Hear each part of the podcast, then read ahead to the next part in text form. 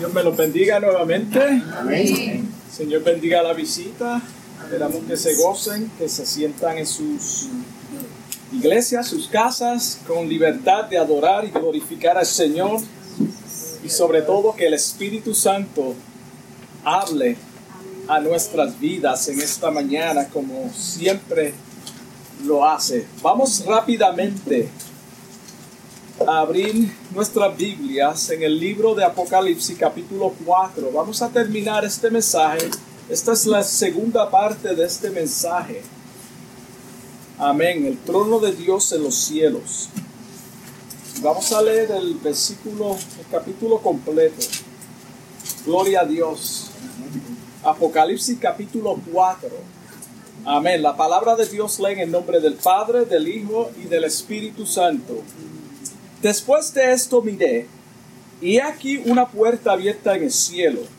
Y la primera voz que oí, como de trompeta, hablando conmigo, dijo, Sube acá y yo te mostraré las cosas que sucederán después de estas. Y al instante yo estaba en el Espíritu, y he aquí un trono establecido en el cielo, y en el trono uno sentado. Y el aspecto del que estaba sentado era semejante a la piedra de jaspe y de cornalina, y había alrededor del trono un arco iris, semejante al aspecto en aspecto a la esmeralda. Y alrededor del trono habían veinticuatro tronos, y vi sentados en los tronos a veinticuatro ancianos vestidos de ropas blancas, con coronas de oro en sus cabezas.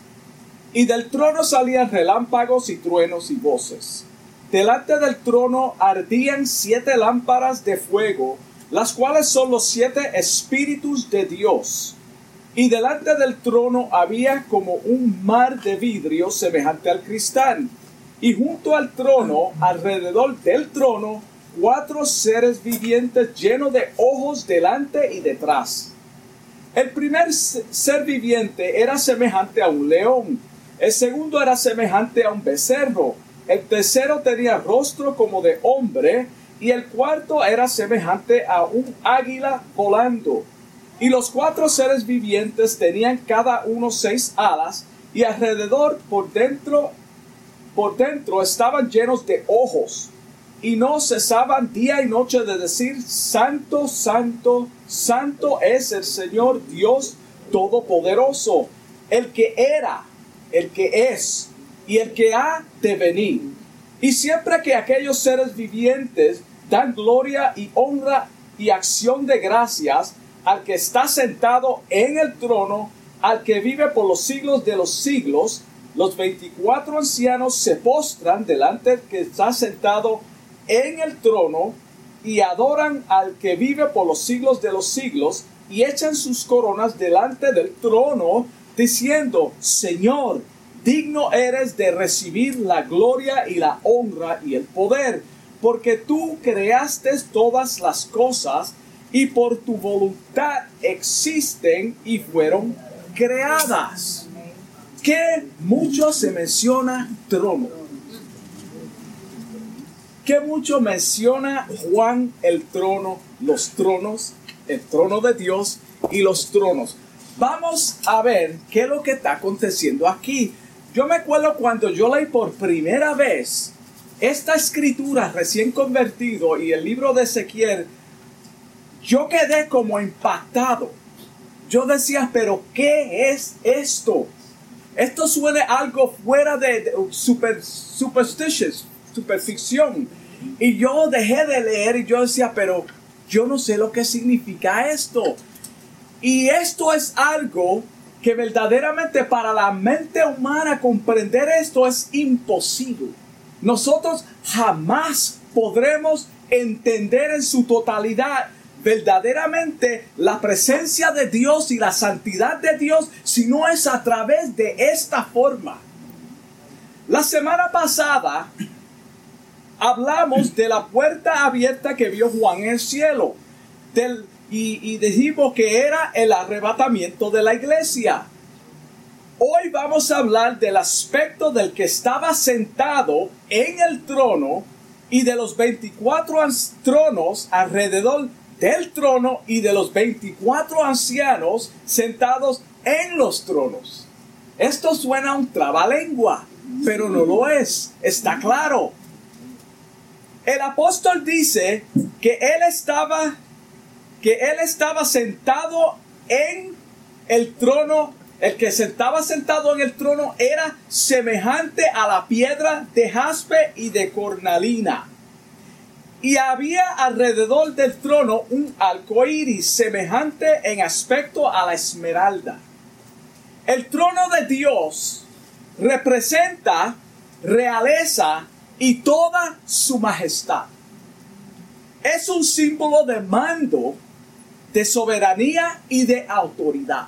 Eso es lo que representa el trono de Dios. Por eso vemos en Apocalipsis capítulo 7 versículo 15 que los que están delante del trono de Dios le sirven día y noche en su templo. Y cuando hablamos de un templo, no podemos imaginarnos una iglesia. El templo de Dios cubre toda la faz de la tierra es una expresión para que el ser humano, la mente, y la mente finita, pueda comprender mal. Por eso está hablando de esta forma. Y el que estaba sentado sobre el trono extenderá su tabernáculo sobre ellos, dice. La palabra tabernáculo en hebreo significa morada o residencia.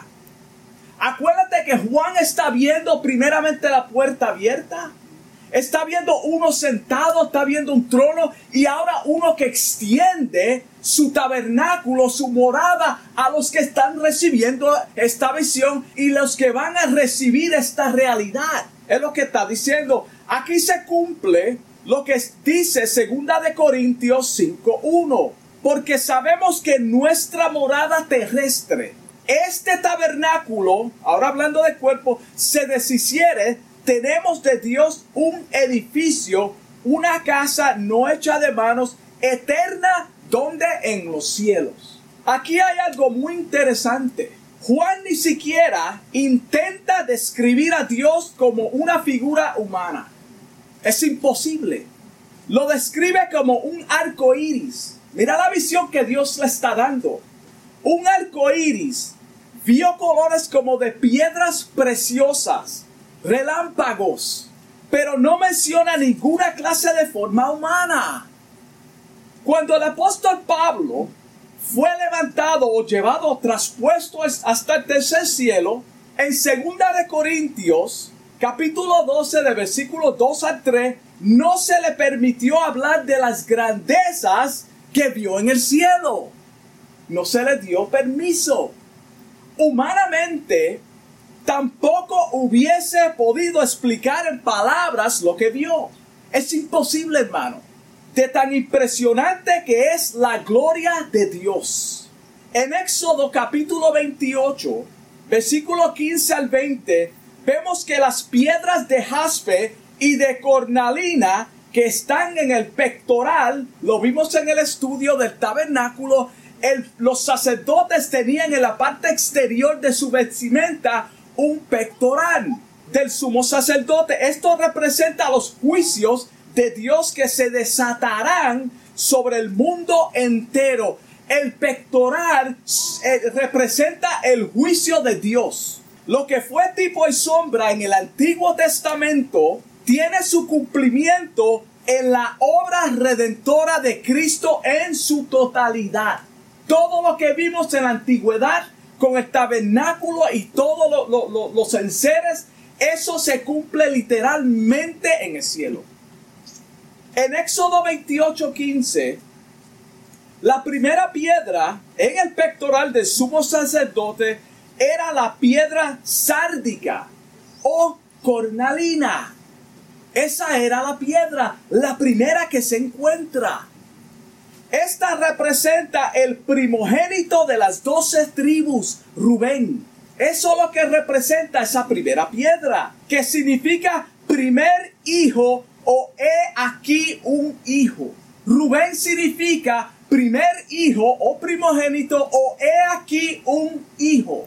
¿No suena esto como lo que profetizó Isaías en el capítulo 9, versículo 6?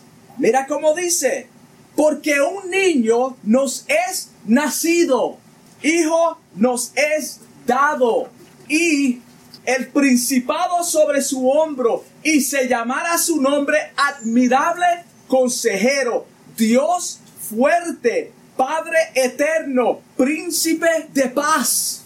Mira, mira lo que significa eso. La última piedra en el pectoral del juicio se encuentra en ese mismo capítulo de Éxodo 28 en el versículo 20. Ahí tú puedes ver la próxima piedra mencionada en el libro de Apocalipsis.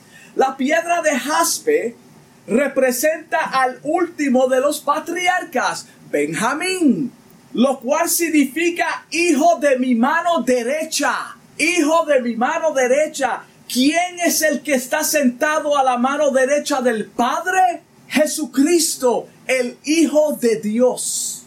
En Apocalipsis 22, 13 dice, yo soy el alfa y el omega, el principio y el fin, el primero y el último. Aquí vemos la primera y la última piedra representada como alfa y omega en el pectoral. También, también Juan vio como un mar de cristal. Él no dice que era un mar de vidrio, sino como si fuera un mar de vidrio. Acuérdate que tenemos que traer esto a la mente humana para que podamos comprender. Por eso Jesucristo hablaba a través de parábolas para que nosotros pudiéramos captar la enseñanza. Éxodo 30, 18 al 21 vemos que el lavacro, el lavacro representaba la limpieza antes de entrar a la presencia de Dios. Eso está en el libro de Éxodo capítulo 30 del 18 al 21. También en Primera de Reyes capítulo 7 versículo 23 al 37 habla con más detalle de este mar que vio Juan en el cielo.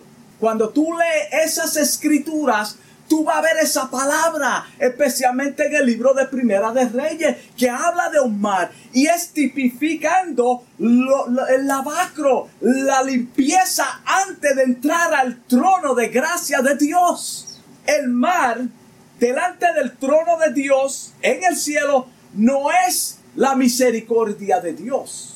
No es la misericordia de Dios, sino que representa el juicio de Dios representa el juicio de Dios. Ya la purificación a través del agua no hace falta. Acuérdate que estamos en el cielo. Todo lo que era tipo y sombra se, está, se ha cumplido en el cielo. No hace falta lavarnos, hermano. La limpieza es hoy a través de la palabra de Dios. A través de la gracia de Dios. Cuando nosotros seremos transportados hasta la presencia de Dios, no va a haber falta nada de eso. Después que estemos en el cielo, no hay necesidad de limpieza. Seremos como Él. Seremos como Él es. Y eso es lo que dice la palabra. Se cumple todo el plan de redención en su totalidad, hermano. Lo que está aconteciendo aquí en la tierra, hermano, es pasajero. Entiéndelo. Lo que el Señor dijo en su palabra se va a cumplir. Es real. ¿En qué basamos esto?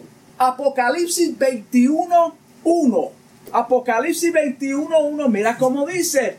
Vi un cielo nuevo, o vi un cielo y una tierra nueva. Porque el, primer cielo y la primera tierra pasaron. Y el mar ya no existe más. Lo que tú entiendes como mar no es lo que está allá arriba. No existe más. No hay mar como, como tú y yo lo conocemos aquí en la tierra. El mar en calma que vio Juan ante el trono de Dios indica la posición de descanso en la cual ha llegado la iglesia. Eso es lo que tipifica. Ya no vamos a pasar por tormentas de pruebas. Se acabarán. Mira cómo dice Salmo 55, 22. Echa sobre Jehová tu carga Echa sobre Jehová tu carga, eso es hoy, y se cumplirá en su eternidad en el cielo, hermano. Y Él te sustentará, no dejará para siempre caído al justo. Cuando dice para siempre, quiere decir que hay un final. No dejará Jehová caído al hombre para siempre. Lo que estamos pasando aquí en la tierra es temporero, hermano. Vamos a, pasar por la tormenta, pero sabiendo que algún día cesará.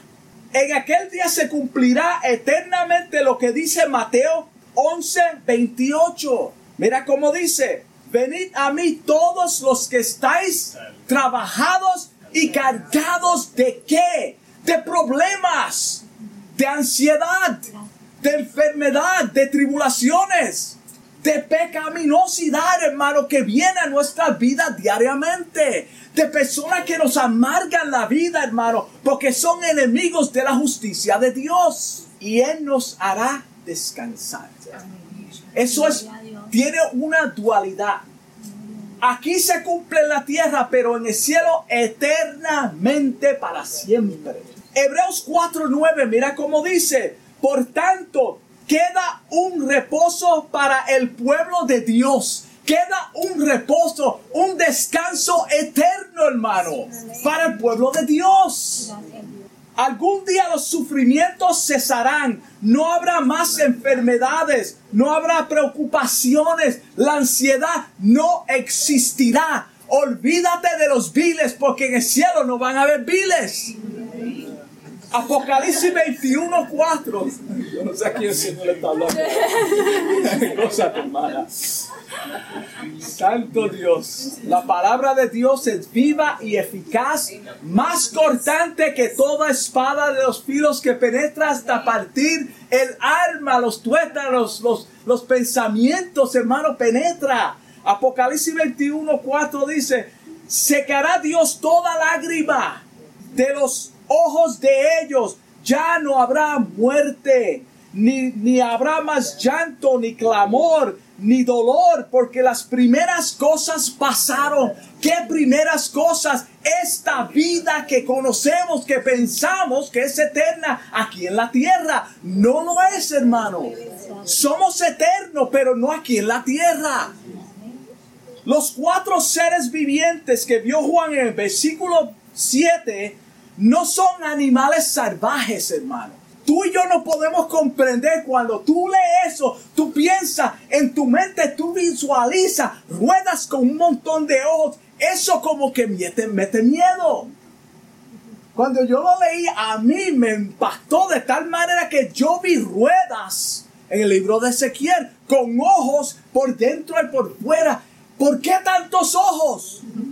Estos cuatro seres vivientes aparecen varias veces como seres celestiales que asisten en los juicios de Dios. Esos son los, los que eso es, ellos representan a Dios en sus juicios. Son querubines y serafines. Son querubines y serafines.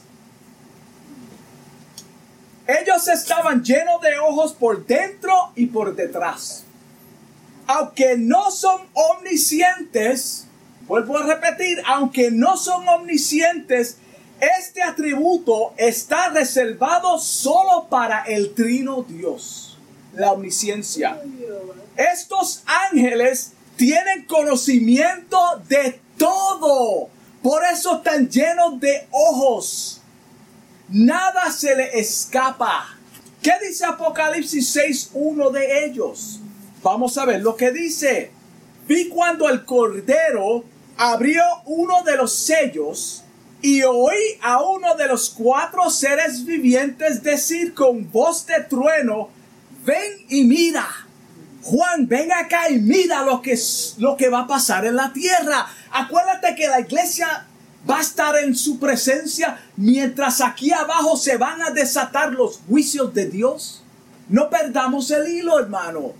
Los, tron, los truenos avisan cuando viene lluvia. Cuando tú oyes los truenos, truenos es porque viene lluvia, ¿no? Es un aviso. Los truenos que Juan oyó son la lluvia de juicios que vienen sobre el mundo. Eso es lo que son los truenos, hermano. Job 37:5 dice, truena Dios maravillosamente con su voz. Él hace cosas grandes que nosotros no entendemos. Cuando los israelitas estaban al pie del monte Sinaí para recibir los diez mandamientos, oyeron la voz de Dios a través de qué? De truenos y se asustaron. Eso es lo que dice la palabra. Y se asustaron. Éxodo 20, 18. Mira cómo dice. Todo el pueblo observaba el estruendo y los relámpagos. ¿Y el sonido de qué? De la bocina. ¿Qué es lo que vio Juan? Y el monte humeaba. Y viendo el pueblo temblaron y se pusieron de lejos. Pero con nosotros. Ahí hay algo que nosotros no, no, no podemos entender. 19 dice, y dijeron a Moisés, habla tú con nosotros y nosotros oiremos a ti, pero no hable Dios con nosotros para que no muramos, para que no muramos. ¿Quién puede estar en la presencia de Dios? Nadie. Por eso Juan tuvo que tener estas visiones, hermanos. En Apocalipsis 15, 7 dice, uno de los cuatro seres vivientes dio a los siete ángeles siete copas de oro. Estamos probando quiénes son este, estos cuatro seres vivientes, vivientes, llenos de la ira de Dios, llenos de la ira de Dios, que vive por los siglos de los siglos. La visión que tuvo Juan de la presencia de Dios era algo incomprensible al ojo humano no podemos captarlo ni soportarlo. Por eso Dios se lo tuvo que dar en esta forma de visión. Mira cómo Jehová Dios le dijo a Moisés en Éxodo 33, 20. No podrás ver mi rostro, porque no me verá hombre y vivirá. No me verá hombre y vivirá. La santidad de Dios, hermano. Ningún ser humano podrá estar ante la santidad de Dios hasta que sea el tiempo apropiado, hermano.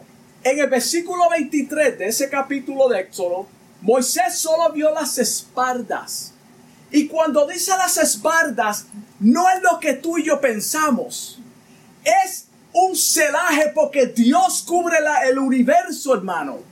Ningún ser humano es capaz de resistir la santidad de Dios, hermano. Las piedras se rompían cuando Dios hablaba. El profeta Daniel, en su libro, capítulo 7, versículo 9, vio como un anciano de días.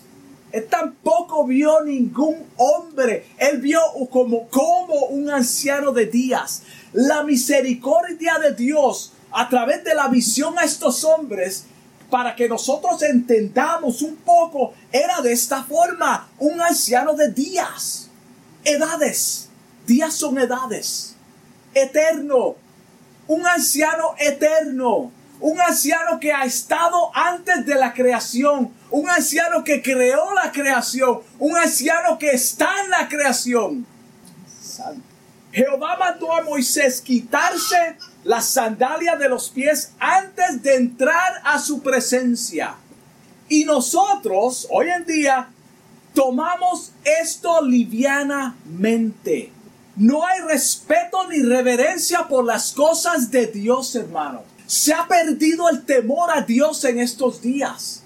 Ya la persona no aprecia la palabra de Dios, la tiene como si fuera un libro cualquiera, hermano. Tú le predicas la palabra de Dios y le muestra prueba a través de la palabra de Dios. Y con todo esto, ellos viven vidas como si Dios no existiera. Muchos lugares de adoración están manchados con hombres corruptos que han perdido el temor a Dios. No viven vidas consagradas, hermanos. No estamos diciendo que nadie, ninguno de nosotros vamos a, a fallar. Todos fallamos, hermano, pero la misericordia de Dios a través del Espíritu Santo nos inquieta a arrepentirnos, a no volver a hacer las cosas, hermano. El profeta Isaías, cuando tuvo su, visión, de Dios, en Isaías, en Isaías 6.5 dice, entonces dije, ay de mí, ay de mí, que soy muerto, porque siendo hombre inmundo de labios, Isaías era un hombre recto. Y habitando en medio de pueblo que tiene labios inmundos, han visto mis ojos al rey. Jehová de los ejércitos, él dijo, yo vi al rey, voy a morir. Sabemos que lo que vio fue la presencia de Dios a través de serafines. Imagínate, esos son los serafines, la presencia de Dios manifestada en una forma al nivel que nosotros podamos comprender. Imagínate estar en la presencia del Dios cuando lleguemos al cielo, que no va a haber ninguna de estas cosas, sino al Dios creador del mundo y vamos a estar en su presencia. Juan también vio alrededor del trono un arco iris.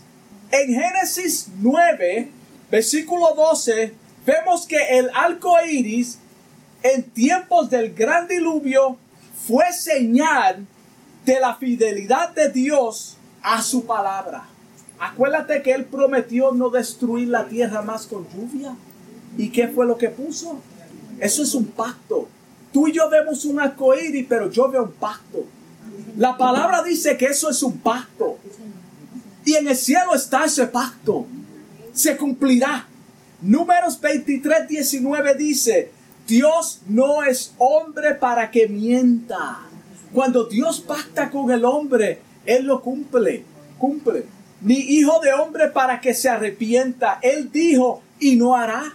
Habló y no ejecutará. Son preguntas. Seguro que sí. Seguro que sí. El apóstol también vio 24 ancianos. 24 ancianos. Cuando nosotros hablamos de ancianos, ¿qué es lo primero que viene a la mente sin mirar a nadie en este salón? Sabiduría, pelo blanco, edad, edades.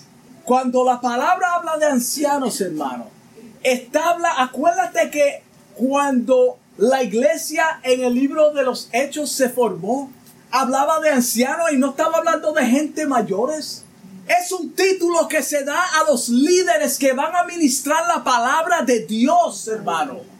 Esos son los ancianos. El apóstol también vio a estos ancianos sentados en tronos vestidos de ropas blancas con coronas de oro en sus cabezas.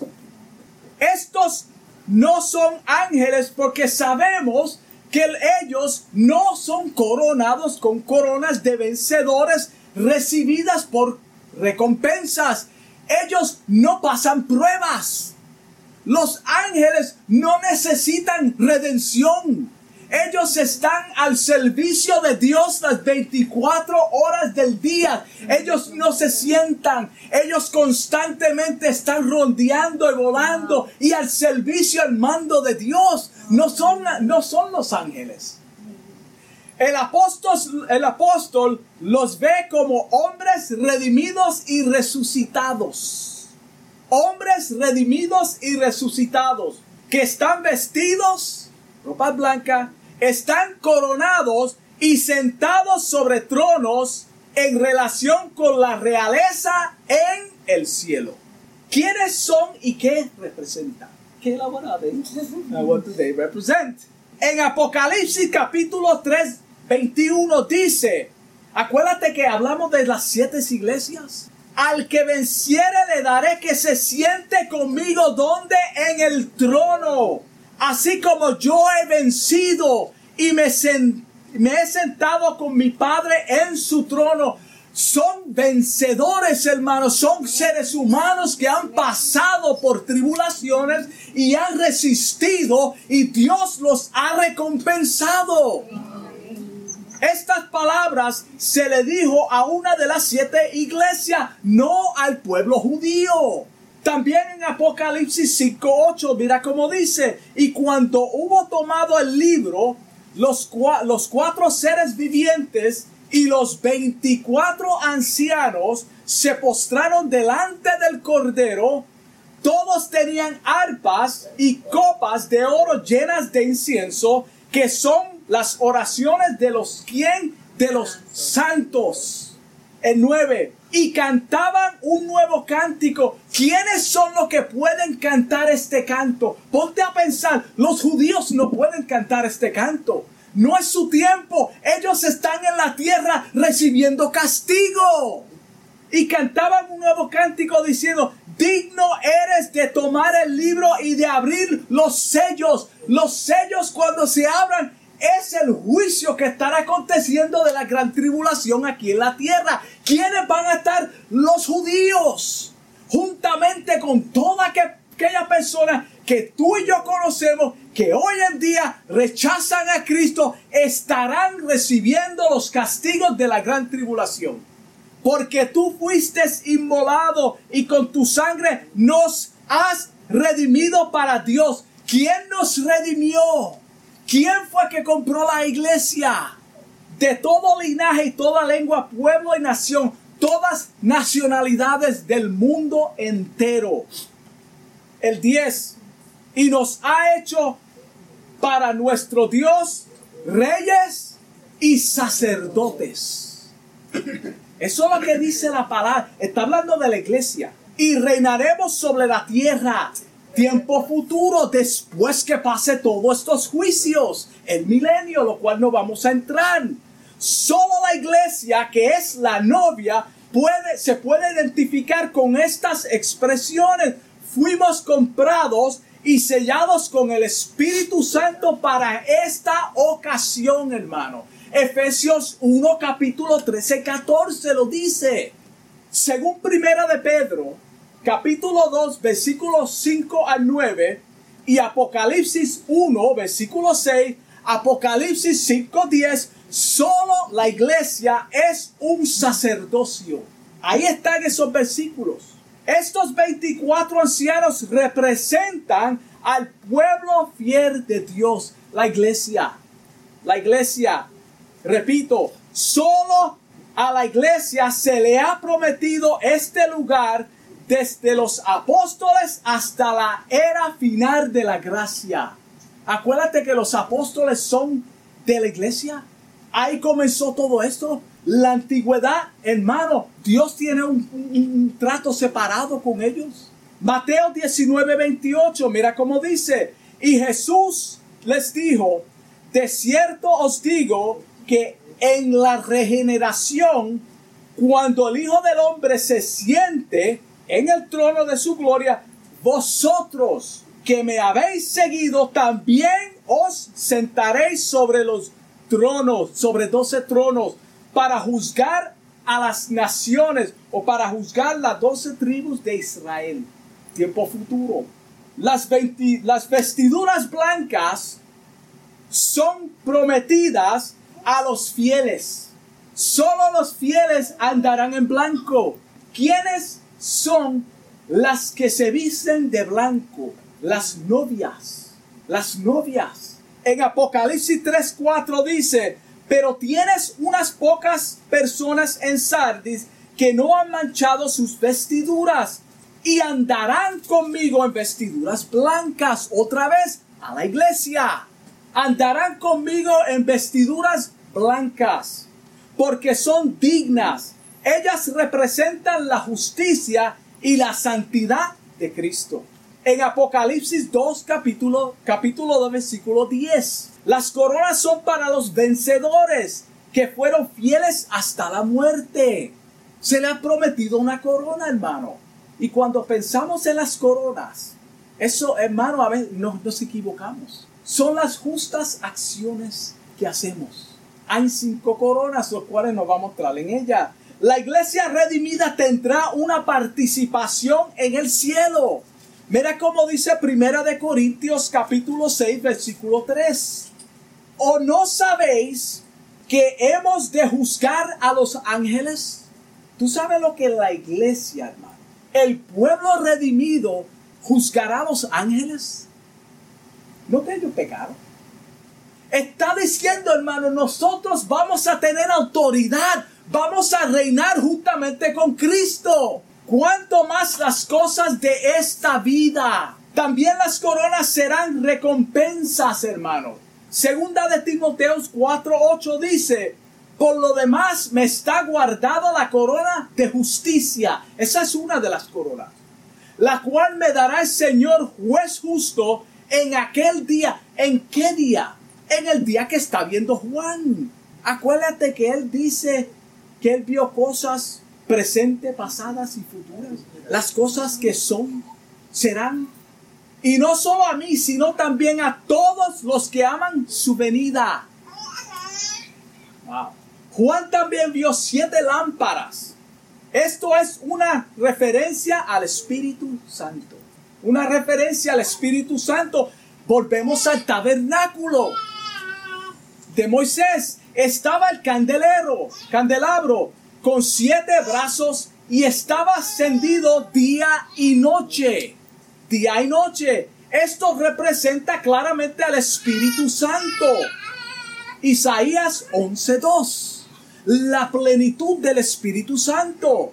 Primera de Tesalonicenses 5.19 dice, no apaguéis al Espíritu. No apaguéis el Espíritu, hermano. El candelero estaba prendido siempre. El Espíritu Santo en la vida del ser humano nunca debe de ser apagado. Por eso Jesucristo dice, ser llenos del Espíritu. Él no está diciendo, busca el Espíritu Santo porque ya tú lo tienes. Él dice, enciéndelo, manténlo vivo.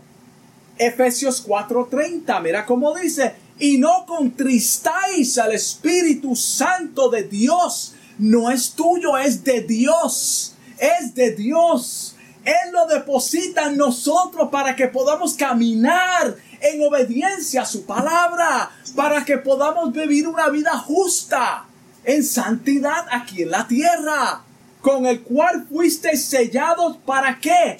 Para el día de la redención. Ahí claramente lo dice. Ese es el propósito del Espíritu Santo en tu vida y en mi vida. En el cielo Juan vio al trono de Dios. Él vio al Padre, el Hijo y el Espíritu Santo. Ahí está el trino Dios en el cielo siendo representado, hermano. Eso es lo que está viendo Juan y con, que, con esto concluimos. Hermanos, y ahora me dirijo a ustedes, a la congregación, a todo el que me escucha. Algún día, algún día el Señor levantará a los redimidos para morar con Él. Él lo prometió, hermano. Él lo prometió. Él se lo dijo a los apóstoles y nos dijo a nosotros. Todos los que rechazan el sacrificio se perderán eternamente, hermano. No habrá escapatoria. El tiempo de la gracia es hoy, hermano. No es casualidad que Él te ha permitido escuchar estas palabras. No es casualidad. Posiblemente hay alguien escuchándome que nunca ha oído esto. Nunca ha oído una palabra trazada bíblicamente, correctamente, que señala el pecado del ser humano y decirle la verdad que viene juicio de Dios. Si tú sientes un ardiente deseo de un cambio en tu corazón, no externo, hermano, no una emoción, hermano, porque todos nos emocionamos. Estoy hablando del corazón, de donde, a donde Dios llega, hermano. Dios habla al corazón del hombre. Él no habla tu pelo, Él no habla tu vestidura, Él habla a tu corazón. Es la voz del Espíritu Santo, hermano de Dios llamándote a que seas parte de este grupo redimido que acabamos de identificar en el cielo. Eso es lo que quiere Dios de nosotros, hermano. Eso es lo que Dios quiere que el ser humano oiga. Habrá, hermano, habrá, habrá alguien que me escuche, que el Señor está hablando y diga verdaderamente esta palabra me ha llegado. Hermano, ahí tiene las citas bíblicas, tiene los versículos, tienes la Biblia, estudiala, escudriñala, mira si es verdad lo que estamos diciendo. El Espíritu de Dios está hablando, hermano. Isaías 59.1, mira cómo dice. He aquí que no se ha acortado la mano de Jehová para salvar. Mientras el Espíritu Santo esté haciendo morada en la tierra, acuérdate que el que lo impide que se manifieste el hombre de pecado, el hombre de corrupción, el anticristo y todos estos juicios es el Espíritu Santo en los creyentes, hermano. Es el Espíritu Santo en los creyentes. Ni se, ni se ha agravado su oído para oír. Dios está pendiente, hermano. Su oído está siempre sensible para escuchar a aquellos que invocan su nombre, hermano. Mira cómo dice Salmo 51, 17. Los sacrificios de Dios son el espíritu quebrantado. ¿Qué es un espíritu quebrantado? Cuando Dios habla a tu corazón y te quebranta, hermano. Te, te, te saca todas esas cosas que están ocultas y las pone manifiesta. Y tú debes estar como tú eres a través de la palabra de Dios en necesidad de un Salvador. Ese es el espíritu quebrantado. Al corazón contrito y humillado no desprecias tú, oh Dios. Wow, Dios no rechaza un corazón contristo y humillado. Tal vez tú nunca has tenido un verdadero encuentro con el Señor. Lleva muchos años tibio dentro de una iglesia, hermano. Ya vimos lo que va a pasar con este grupo. Predicamos sobre ellos. En esta hora el Señor quiere que te afirmes en su palabra y que seas parte de este grupo de redimidos. Gloria a Jesús. Vamos a orar. Amantísimo Dios, Padre Celestial, te doy gracias, Señor, por tu palabra que ha sido predicada tal y como tú me la has dado, Señor. Te doy gracias por cada hermano, Señor, aquí presente. Te pido en el nombre de Jesús que esta palabra haya sido de edificación, Padre. Que podamos meditar en ella día y noche, Señor y que tu palabra haga, Dios mío, el cambio necesario, Padre, en nuestras vidas, que podamos crecer en tu palabra, Señor, que podamos ser más como tú cada día, Señor. Entendemos, Padre, que algún día tú regresarás por nosotros, Señor. Tú nos levantarás, Padre, y te pedimos por aquellos, Señor, que aún todavía no han tomado la decisión, Padre, porque tal vez el Espíritu Santo todavía no los ha tocado te pedimos, Señor, que tu palabra llegue a ellos, Señor. Que entiendan, Señor, que el tiempo es corto. Te damos gracias, Señor, en el nombre de Jesús. Amén. Dios los bendiga.